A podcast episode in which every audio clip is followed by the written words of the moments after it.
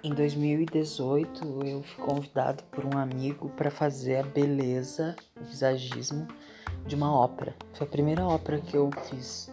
Se chamava Punch e foi selecionada é, na época. Era o maestro Christian Benvenuti e foi selecionada para o prêmio Braskem.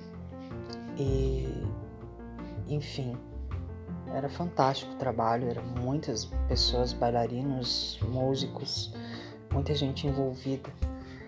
E aconteceu que o Christian teve uma ideia, é, tinha uma cena de raspar o cabelo de três bailarinas, que Punch era uma ópera que falava sobre o Holocausto. E essa cena tinha que acontecer ao vivo. Então, no meio da história, o Christian me convidou para participar da cena ao vivo como ator. Então eu entrei de gaiato, assim, vamos dizer, de última hora.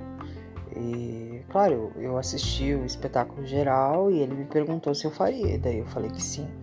Eu tinha que ficar sentado durante duas horas no espetáculo, numa cadeira sem me mexer lá atrás, para as pessoas não notarem que eu estava lá. Era de costas.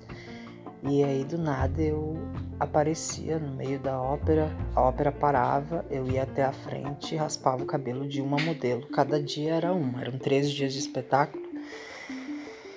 E foi uma sensação muito difícil, porque tinha que representar uma pessoa, uh, um vilão, um, um médico, na verdade, quem fazia esse trabalho na história do Holocausto eram os médicos, então eu raspava o cabelo em cena.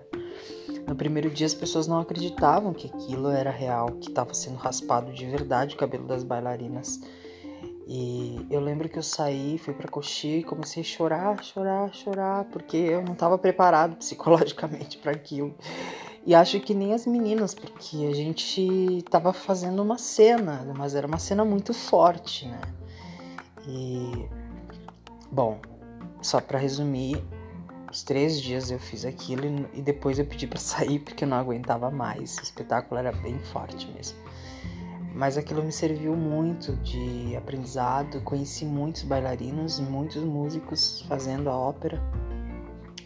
E pela indicação, Punch foi parar também no Porto Alegre em cena.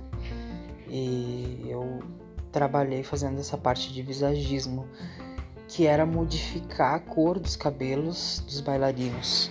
A ideia era que algumas fossem loiras, outras fossem ruivas, outras fossem com cabelo mais geométrico, com volume.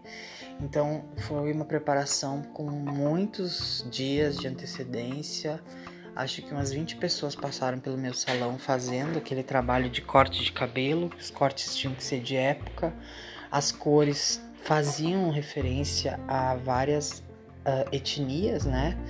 E as bailarinas e os bailarinos eram os, esses personagens que deviam ser diferentes.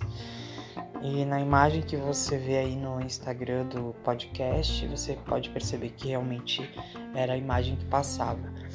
E no montante da obra, vendo a obra acontecer com aqueles cabelos, com aquelas cores, eu percebi muita coisa sobre a dança sobre o movimento que aquele cabelo tinha que ter, o caimento, uh, quando elas se mexiam.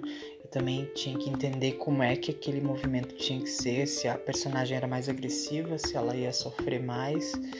Então, o visagismo ajudou naquele momento a dar àquele espetáculo uma roupagem de época e também a fazer com que aquelas bailarinas se sentissem mais a personagem.